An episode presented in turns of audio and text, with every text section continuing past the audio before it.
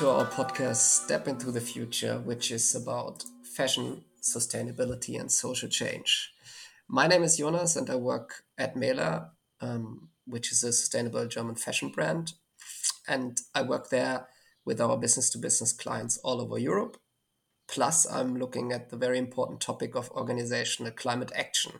And that is also the reason why I'm doing today's podcast yeah, I'm very glad to talk today to Vivek Gilani, who has been with us in Sri Lanka a couple of weeks ago.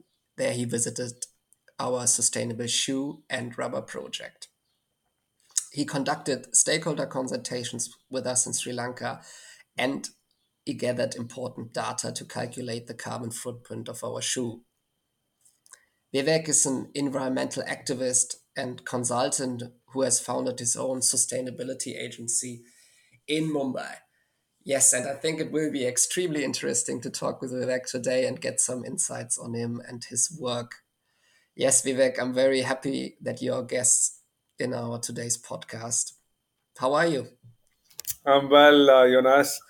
Really uh, happy to reconnect and uh, resume all our intense and light and meaningful conversations so yeah, thank you for inviting me, Jonas. Yeah, you're very welcome, Vivek. Uh, it's a pleasure for us. And uh, I'm always curious, um, uh, uh, where from where do you join us? I am in Mumbai, uh, which is uh, a big megapolis in in India, and um, I join you from there. it's the middle of a very humid, hot summer, and the climate crisis is very alive and, and well over here, uh, experiencing it yeah. day to day. So there's a lot of inherent motivation to be working with uh, with you, Jonas. Uh, this is your ex city as well. Um, that's yeah, true. so yeah. that's where I'm joining you from. Yeah.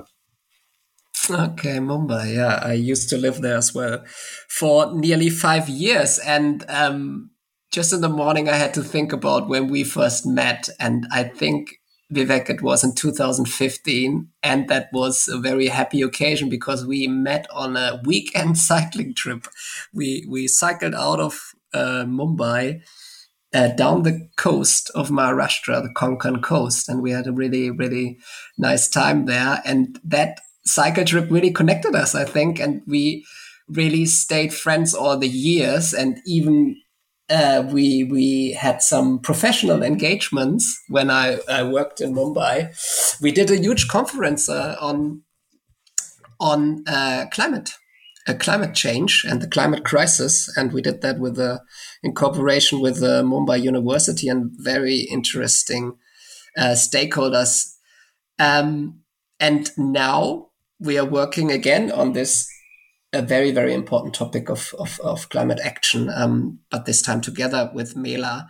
And uh, yeah, so I'm super happy that you are uh, in this podcast. And so, enough said from my side, spotlight on you, Vivek. And we just straight away go into the questions. And um, firstly, it would be nice if you could introduce yourself and tell us a bit about your background. That's the first question. And then, how did you start your environmental journey, your path. Right. Uh, thanks for that, uh, Jonas, uh, for rem- reminiscing how we got connected. And uh, yeah, I think it was it was only apt that we were connected through a way of seeing the world, which is so light uh, and so gentle. It it barely leaves any footprint and if we can achieve what bicycling has achieved in terms of mobility uh, in our work together, I mean, that is the higher mark, that is the gold standard uh, of That's appropriate true. technology. And um, yeah, so um, yeah, my background uh, is uh, basically, I'd say, in the realm of environmental accountability. I have been very interested in this idea of rather than preaching or or prescribing standards of behavior to the world, uh, trying to create ways in which we can hold ourselves and each other accountable, uh, which I guess is a, at a very uh, essence level, at a very fundamental level, uh, I think a pure democratic thought, really. Um, and I, I, I, can imagine myself thinking about accountability all the time when I was studying. I did my bachelor's uh, in the United States in uh, environmental engineering, uh, and I did my master's in that as well. And at that time, my uh, my work and, and my my preoccupation was really about trying to, in a way, apologize for the pollution of industries without questioning what causes the pollution or what kind of thinking causes it. So my background is actually from trying to press the brakes on pollution through water pollution control, through wastewater pollution control, uh, water treatment, those kinds of things.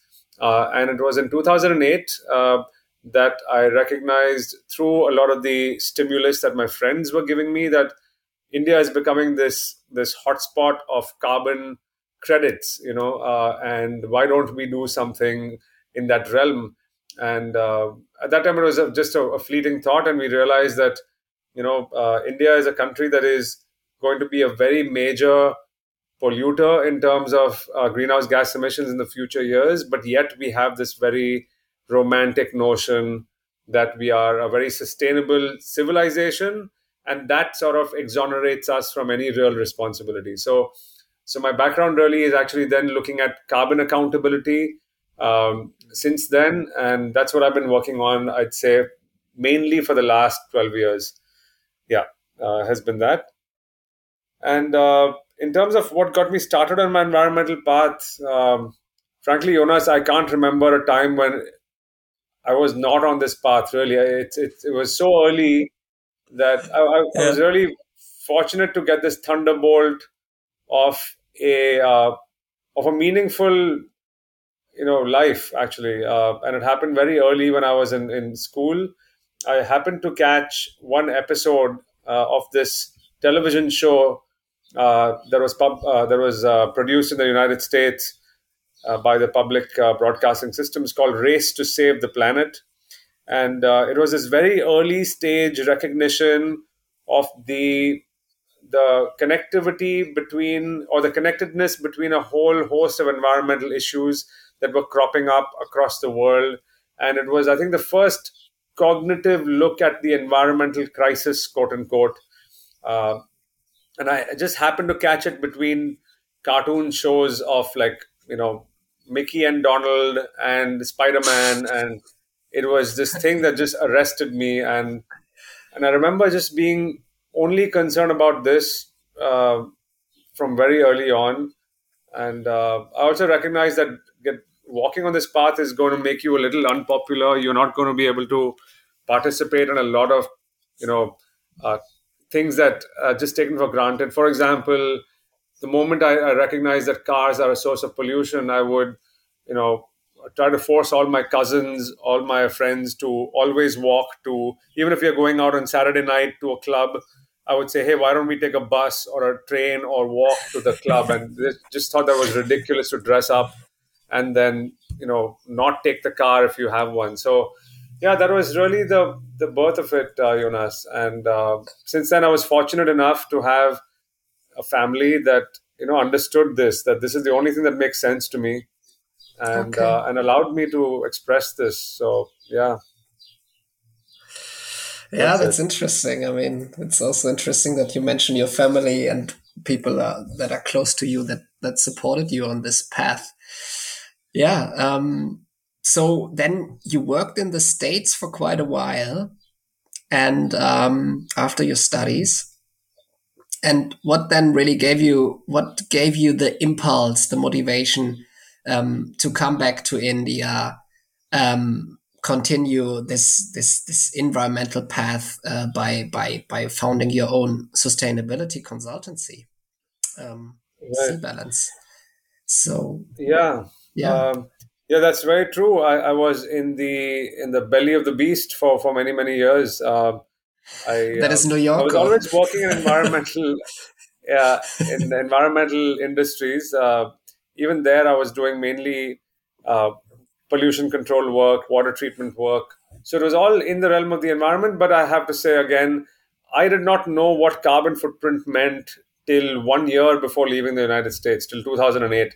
And uh, I think it was, frankly, the film The Inconvenient Truth. Uh, I think its greatest mm. legacy is that it made climate change a mainstream you know concept. It it uh, well I don't know how mainstream, but I do know that people who didn't identify themselves as concerned about the environment had seen it, and it it uh, catalyzed them, and, and uh, some of them were quite shaken by this. So uh, in 2008, uh, what prompted me to come back was actually uh, the calling that I felt every year. I, in fact, I never really wanted to go to the United States to study. I was very happy being in India, but circumstances took me to the United States.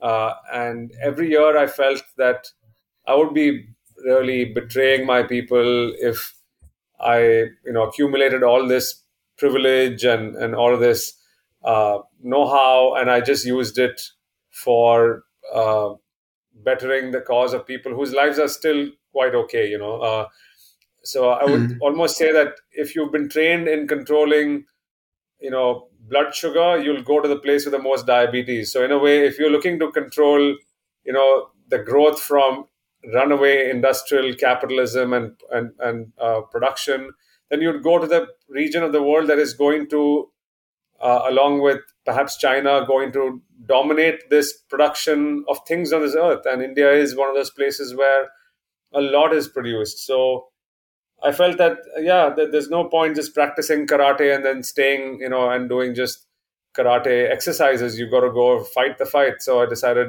that uh, it's time to come home and and start working on on holding uh, organizations, companies, factories, uh, yeah, individuals accountable for our actions, and uh, so that's what really prompted my return. And along with that, I, I had also started a non-profit organization called Mumbai Votes. Uh, this is something I started in in the U.S. itself, and I was very clear that at least for this purpose, I will need to uh, reroute myself in in India. Uh, so that was the other reason I came back was to start working with academic uh, you know institutions uh, for of uh, political science and of um, of journalism to help me with the Informed Voter project or the Mumbai Votes project. And meanwhile, I thought I will set up you know some uh, effort for climate crisis mitigation, and then maybe I'll go back to the US. But that going back never happened. Uh, and I felt that there is way too much to do in India. As you know, uh, all you have to do uh, is to be awake, you know, and you will see plenty of work, plenty of great work you can do to to help the world. So yeah. But then it's it's interesting because you didn't then sign up for to work for a company. Um, no, you you founded your own company. You founded your own um, consultancy. Yeah. So was that always clear for you? Or? Uh, uh, no, I would have to say, uh, Jonas, I'm a bit of an accidental entrepreneur. Uh, I don't, I don't think of myself as somebody who is uh, particularly good at the entrepreneurial side of things.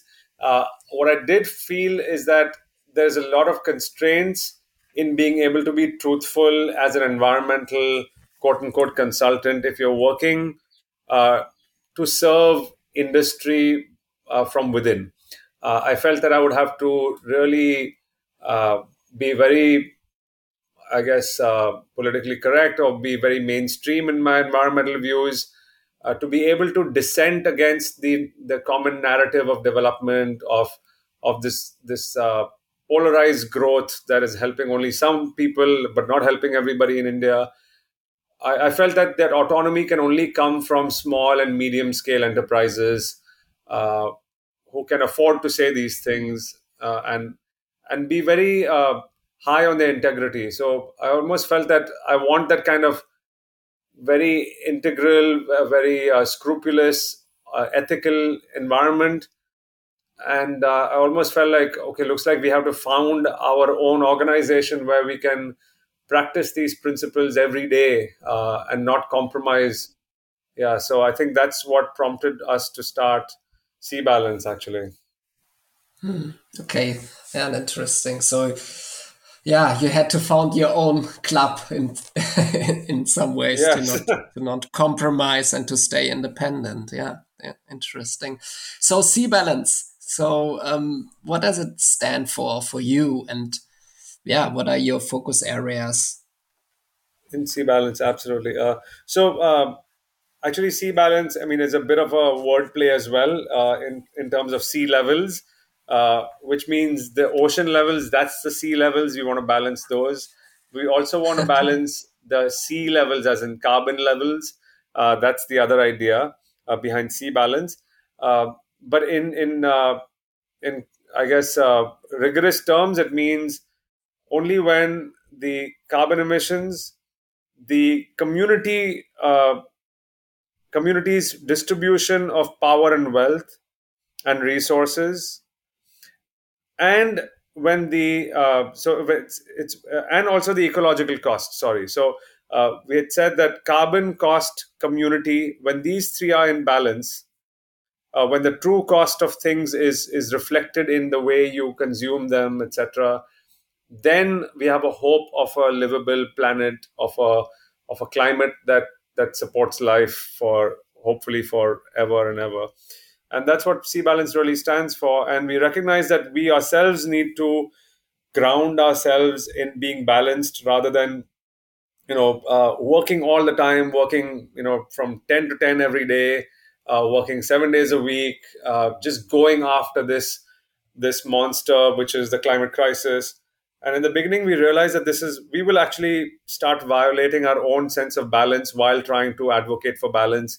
And we said that, you know, maybe we need to really remind ourselves. So, in a way, the word balance was chosen to daily remind ourselves of the importance of of practicing what we are trying to preach to the world you know uh, so maybe that also is part of why we are called CBalance and uh, what we are really trying to do what our focus areas are i'd say are are three major things, uh, Jonas, at CBalance. One is directly helping the organizations that have made the switch in their in their mind, in their psyche. So these are organizations. I'm not trying to flatter Mela, but I would say Mela is classically the kind of organization uh, where the ethos, the spirit is already in alignment with with climate justice, with climate you know safety, uh, all of those things, but are just looking for allies to help them execute their vision uh, or, or, or are looking to even refine their vision in consonance with us, but don't need to quote unquote be converted. So I'd say one focus area is to work with organizations that are looking for great partners and great allies to help them become more responsible organizations. So that's one. The second is uh, to work across organizations in certain economic quote unquote sectors, say, for example, the building sector, where there are so many private players and of different kinds that there is a lot of competitive tension, there's a lot of siloing of, of interests. And we of, have, have started seeing in India that it is a, a problem that the market cannot solve. The market has gotten us into this into the situation where there is so much division of labor that the for example the way a building is built there is a design person there is a, a, consultant who does the the mechanical systems there is a builder developer and there is a client who is the buyer. And there's also by the way the whole uh, academic and professional ecosystem around them. And each one of them is now privatized. So there is no real interest to work across the boundary of your industry or your specific sub industry within this economy of buildings. Uh, and we realize that a lot of uh, things are getting are slipping through the cracks in between, say, academia and uh, pra- uh, practicing architects, between architects and the consultants, between the consultants and the builders, between the builders and the buyers. And we realize that we mm. need to work on what are called maybe ecosystem catalyzing programs that go beyond the logic of the market uh, and this is the kind of work we do through international grants very often. Uh, and uh, another coincidence with, with Mela is that for some reason, Germany seems to be one of the most generous places to donate for, for these kinds of programs, which don't have a conventional market logic yet. Uh, so that's the second focus area would be ecosystem catalyzing programs. And the third is to make tools, uh, softwares, for example, which can help organization uh, organizations insource their sustainability management or their uh, requirements for deriving insights from their operations So rather than outsourcing it, our idea is if we can make very useful tools for small and medium enterprises in India, then we can start doing to climate accountability what uh, Excel did for financial accountability. So there was a time when you had to rely on an accountant, external accountant, for the most basic sort of accounting tasks. Can we not treat uh, environmental accounting similarly and, and provide organizations with simple to use tools? So that's the third focus area of Cbalance, Jonas. Yeah. Okay. Yeah, that's that's really interesting. These these three focus areas that you just mentioned. So, um, with how many people are you doing that? How big is your team? I, I understand that you also work in various cities in, in India. Yes, um, we we have a relatively small uh, and modest team. It is growing, uh, but we are, we are very mindful of how big we we will allow ourselves to grow. Right now, we are about twenty people uh, mm. directly involved. There is, a, I'd say, a constellation of other supporters who emerge sometimes uh, just at the right time, or there are partners who who have left the company even uh, al- almost always on good terms, who always want to continue working with C Balance. So I'd say along with those, we are about 30 people uh, uh that C Balance okay. routinely works with, and we work in four uh, cities generally: Mumbai, Pune, Bangalore, and uh, in the past we have worked quite a bit in New Delhi as well. But I'd say right now the focus areas are Mumbai, Pune, and Bangalore. Yes. Okay, good. Yeah, so um, so now we all learned a bit more about Cbalance uh, and you, Vivek, um, as the founder of this company. So now let's uh, let's turn our attention to our common um, project that we that we are working on and that we are tackling which is obviously also closely related um, to climate action. Um, precisely, we want to um, measure the, the product um, carbon footprint of our sneaker, of our new sneaker that will be released soon.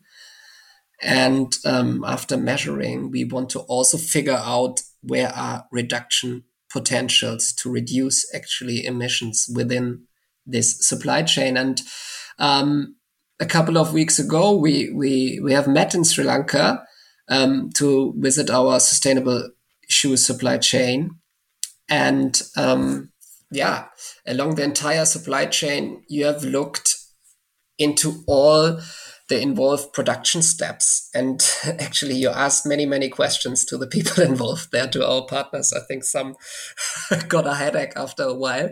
Um, but uh, can you shortly explain to us what you did and um, to whom you spoke? Yes, uh, thanks a lot, Jonas. Uh, yeah, that was another lovely uh, journey, such a deeply stirring journey, and also so so uh, coincidental with with the kind of forces that have taken over Sri Lanka since then. Actually, um, yeah, it's true. almost astonishing to to think of how quickly things have unraveled. Um, but yes, yeah. it was an, a real um, educational experience for me, Jonas. I had never. Uh, I'd been reading a little bit about rubber production based on the kind of reading materials that you had, you and, and Larissa had shared with me. Uh, mm-hmm. But the entire world of of producing this this incredibly versatile material, this very essential material, rubber, became alive for me uh, and it became something beyond a supply chain It became a thing that is rooted in the earth you know its its source in the soil became so clear and so uh, viscerally connected in my mind actually. Uh, so that was really incredible. So it went from a supply chain to like a, a real ecosystem in my head along with you and, and everybody at mela i'm sure. And uh, yeah i asked many many questions because i think one of the main things that we need to recognize uh, is that people who work on these issues day in and day out they are definitely the masters of the problem statement. It's just that they need facilitation and support and uh, and just encouragement to find the solution. So uh, the practice of humility also you know requires us to ask as many questions as possible to also invoke their ideas as to how would you solve it if you were in my situation or you know you might even say that this is a very clever consulting. Get your most of your consulting done work uh, work done through your clients themselves you know uh, and then just reflect it back to them. So but uh, all jokes aside yes we we uh, uh, spoke to the entire supply chain. Let me quickly describe what we did. We started uh, with looking at how the the rubber is grown in the in the rubber plantations. The plantations that we are dealing with are, uh, I think, pioneering in the sense that they have recognized that there is a way to do this uh, in as gentle and as environmentally responsible manner as possible, uh, which is to produce organically certified latex uh, for the shoes. Uh, we understood uh, the dependence on on certain chemical products that we we can even question and and try to reduce in the future. Um, we also recognize that there is a great potential for looking at greater use of compost at that level. So we we really got deep into the I guess the biogenic origins of rubber uh, at Ellawala. This was the first place where we we started our, our journey. Then we moved on to seeing, you know, how that liquid rubber or the liquid latex rather becomes uh, a more solid form, a more usable form for the making of the sole of your of your shoes. And we did this at a company called Hexagon, uh, run by a very uh, effervescent, energetic entrepreneur. Uh, his name is Januka. Uh, Ellawala was run by this uh, incredibly charismatic storyteller uh, called Chanaka, and not to be confused with Januka. and at, at Hexagon, we realized that there is there are good things that are happening there, but there are opportunities for making it a more uh, you know more uh, gentle workplace, a more dignified workplace for the workers who work there. And I also got to start seeing how how much of a difference it makes to just get away from the chemical way of producing, you know, rubber soles. Uh, there are great advantages that happen because the, the rubber is organic, you know, so it has to be pro- processed relatively close to the source of the rubber, so it keeps the supply chain a little shorter, you know, at the at the upstream end, and there are lesser chemicals that, that can be used. So that is also you know showing up in the the simplicity of the whole process is much uh, yeah it's a much simpler process compared to the to the peers that we saw right next to the processes where Mela uh, soles were being made for example. So uh, that was a second stop in our in our journey. Uh, and then we moved into uh, Galle uh, which is where DSI and this other company SCOM are located. And uh, there we understood how the the raw late, uh, the raw latex is sorry the raw rubber is becoming a rubber sole through a series of of processes called compounding, and then there was there were processes of compression molding, so on and so forth. Um, and then mm-hmm. finally, we saw it all come together where the upper, uh, which is manufactured in India, I believe, uh, is then being assembled on top of the sole that is being made there. Um, uh, and uh, we saw the final stage of, of the shoe getting ready to be sent to, to Germany. And in that process, we got to meet some incredibly talented, motivated, concerned people uh, who hopefully we will remain in touch with. Uh, many of them are technicians, engineers, but they all seem to have resonated with the idea that it's time to start changing and starting to question even the most fundamental of these presumptions and these these uh, gospel truths about the industry and uh, it was a very exciting time to start to to not just start but to every day uh, all the time keep looking for opportunities for for changing a few things to reduce the environmental impact of the Mela shoe. Yeah, yeah, it was indeed really, really interesting to go through these uh, four four stages of the supply chain of of the Mela shoe, and as you rightly said, to to meet these um, motivated, open-hearted, open-minded um, partners there, and um, who all realize the climate crisis is real, and everybody has to do his or her bit um, um, uh, to to yeah to to reduce um, the, uh, the, impact that we are having on on the atmosphere and on the nature. Um, So, what would you say? What are the main findings from from your or our work that we have um, conducted there in Sri Lanka? Uh, yeah, Jonas, that uh, is a very rich question. Uh, there's so much to actually to digest and assimilate. Uh, uh, I'm still in the process of doing it right now, as you know. Um, but I, will yeah, share the, the key highlights that are emerging. Is that uh, there are opportunities for examining the use of, for example, if you look at the whatever is required to produce, say, almost any product, but let's take the shoe. So you need raw materials, you need mm. energy of various forms, mm-hmm. electrical mm. and heat energy of various forms. You need uh, basically biodiversity, or you need a biologically active, you know, world in which the rubber is born. Uh, as Amitav Ghosh says, it's all alive. You know, this is uh, there is agency in, in that ecosystem.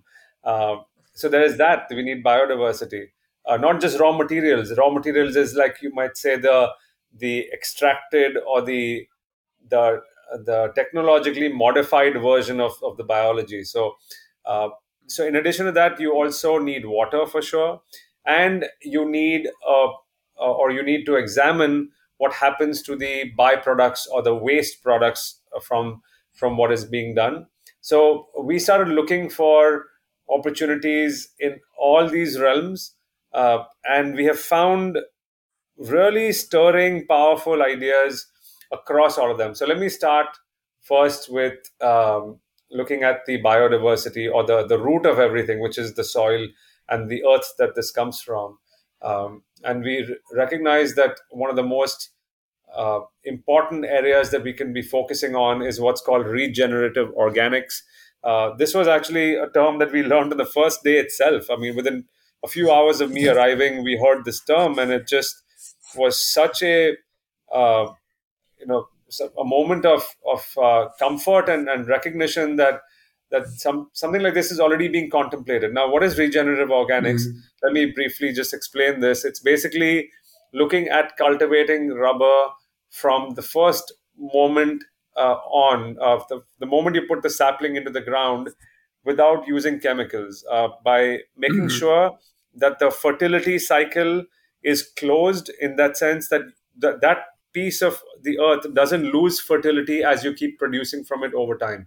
It keeps giving back fertility as you keep working with it. So rather than using it, you you might even think of working with the land rather than using the land, right? Uh, so this is regenerative organics. It's a very vital uh, idea to to perhaps work on for us. Uh, we could even uh, in that same realm, staying there, we uh, as we move to regenerative organics, we need to look at how are we going to generate the organic nutrients required to keep giving back to the soil. So this means that we need we have a lot of opportunity to uh, amplify the scale of production of compost at at Ellawala. This is one of the things that we're going to be looking at. Uh, exactly. Also looking at growing more more nitrogenous material in the area, which can be used for compost. So even their dependency on external nitrogen sources. Nitrogen is, a, as many of us might know, a very important part of, of the nutrient cycle, uh, which is what compost supplies. Uh, and currently, there it's coming from chicken manure, but that also creates a dependency. So maybe we can do uh, growing of more kind of uh, nitrogenous material like legumes, etc. So these are two major opportunities at the at the growing stage uh, that have emerged. At the at the the intermediate stage, which is the processing stage, there we feel there is some room for green chemistry and looking at ways in which some of the processes of drying of the rubber can be done more uh, environmentally uh, in an environmentally friendly way. Maybe not now because it's all relatively low energy, but when the scale goes up a little bit, maybe using more solar energy, for example. Um, by the way, yeah, I also have to say that we are going to be looking at um, there's a lot of opportunity for solar now in, in, Sri Lanka, as we all know that there's a massive energy crisis that the uh, the country is grappling with, and uh, this is an appropriate moment to get serious about solar energy uh, over there. And uh, at the DSI and Eskom uh, stage, there is a lot of possibility of changing the chemistry of the sole to, to some degree, changing the physical composition by including some some biological materials like rice husk, for example, to reduce the amount of synthetic rubber uh, that might be used, yeah. or even the natural rubber that is used. So increasing the recyclable component of it, uh, the the naturally made biological materials inside it, uh, and also looking at possibly ways of reducing energy consumption in their operations. Of course, uh, the the amount of agency that that uh, Mela has is limited because it's not the only company that these these large companies make products for. But that's true. Uh, yeah. I think Mela has somehow conveyed its seriousness and its its moral path, saying that you know um, even if Mela's shoes are not affected by some of these chemicals, there were some some moments of real uh, you know uh, awakening for us, recognizing that how shoes are made for the international market is very different from how shoes are made for the local market. Uh, and what is sad about that is that you know we all are humans and we all deserve safe, enduring, durable, beautiful products that we can use for a long time. And if we can do something to protect the health and safety of even the Sri Lankans who are part of, of our of our economic prosperity that that comes through Mela, for example, uh, then I think we can be having those conversations with those companies, trying to encourage them to reduce the use of toxins uh, that might be going into shoes that are produced locally. So uh, this is something that we will be working on, hopefully as well. And yeah, these are some of the things that um, that uh, have emerged. These are my impressions from that whole project. Yeah. Yeah, um, yeah, interesting, and um, yeah, as you rightly said, a lot of areas um, where there is potential to do things better, to to reduce um, resources, to reduce emissions, and um, what you also touched upon was that yeah, um, um, the partners are also so open to to to work with us, uh, even though we are not the big fish, we are not the big guys. Uh, um, but yeah, we are we are in very still an important partner um, for them through maybe through our yeah through our seriousness when it comes to to, to sustainability topics. Vivek, um, so let's um, look at the last two questions and we go a bit away from from our um, Sri Lanka project with the shoe, um, and we have another five minutes left, so we have to look unfortunately a bit at the time.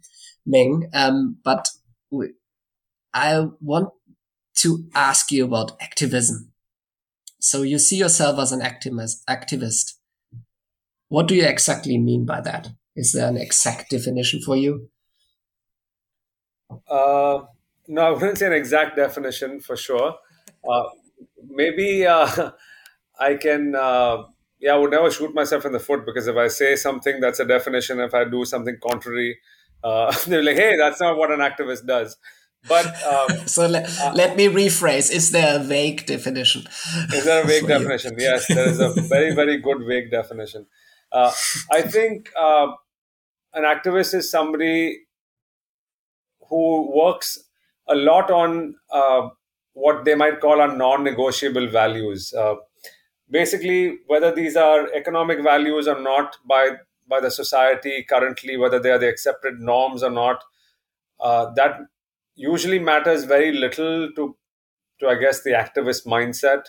Uh, there is a, a, sense of of uh, of what we must all uh, perhaps agree as non-negotiable values. For example, you know, most societies are built on the on the golden rules, you know, of okay, you can't murder people, for example, uh, no matter what the situation is. Uh, there are certain norms of, of non-violent behavior that are non-negotiables.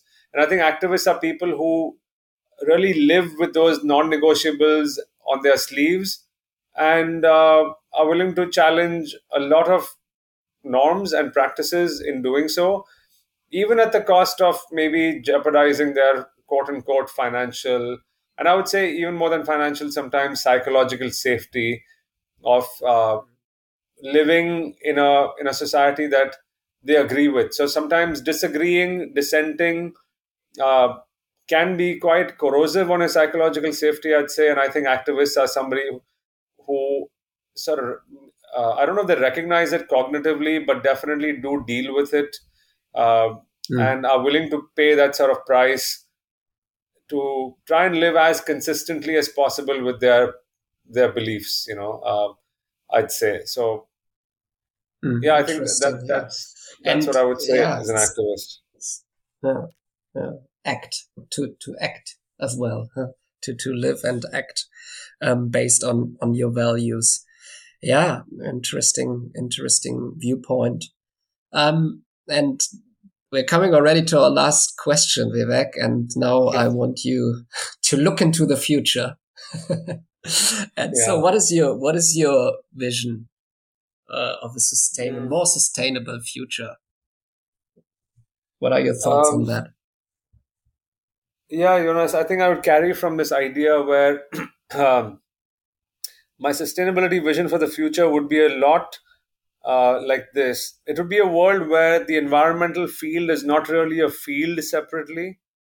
Uh, it'll be a world where sustainability consultants are not really a self identified separate group of people trying to bring the layer of sustainability on top of you know the core of things and so for me the sustainability mm. vision of the future is where it's less of a discourse and more of a practice where mm. every field is seeing itself as uh, an agent of making the world more balanced, more more uh, livable, more just, more fair.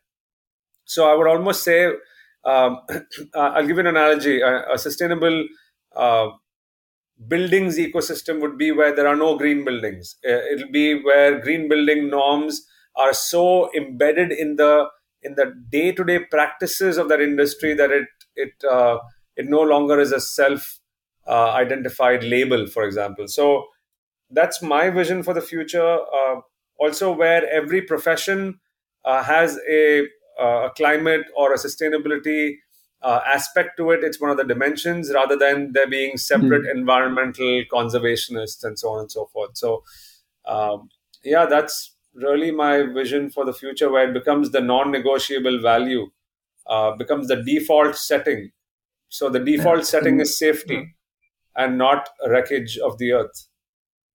Yeah. Yeah. That, that sustainable principles are, yeah, the normal.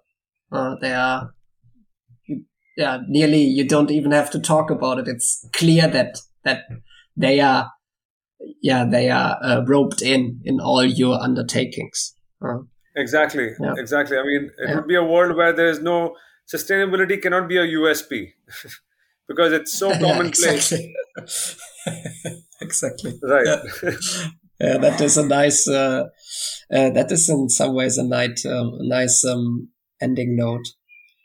Um, Vivek, um, thanks a lot Thank for you. this interesting interview and the insights that you gave us. Um, about yourself, about uh, about CBalance, about our project that we are doing together, Mela and CBalance. Um, yes, thank you very much, Vivek. And, thank you very um, much, Jonas. Uh, yeah, yeah, uh, you're very welcome. These are some of the most well-crafted questions. Seriously, uh, again, I'm not trying to flatter Mela, but this is not like a regular media exercise at all, and I'm I'm really so deeply moved by the thought that has been put into uh, trying to tease these ideas out and and uh, I just feel so blessed that uh, we are working together. Um, yeah, I, I, feel deeply aligned with all of you at Mela, and uh, same here. Sure. We can only give that back. Um, yeah, thank you, thank you, Vivek. Um, and to our listeners, I hope you enjoyed uh, this episode. We are happy uh, if you follow our posca- podcast, Step Into the Future on our website, it's also on Spotify, of course, and iTunes. And uh, yeah, feel free to recommend it to your friends. Thanks and goodbye.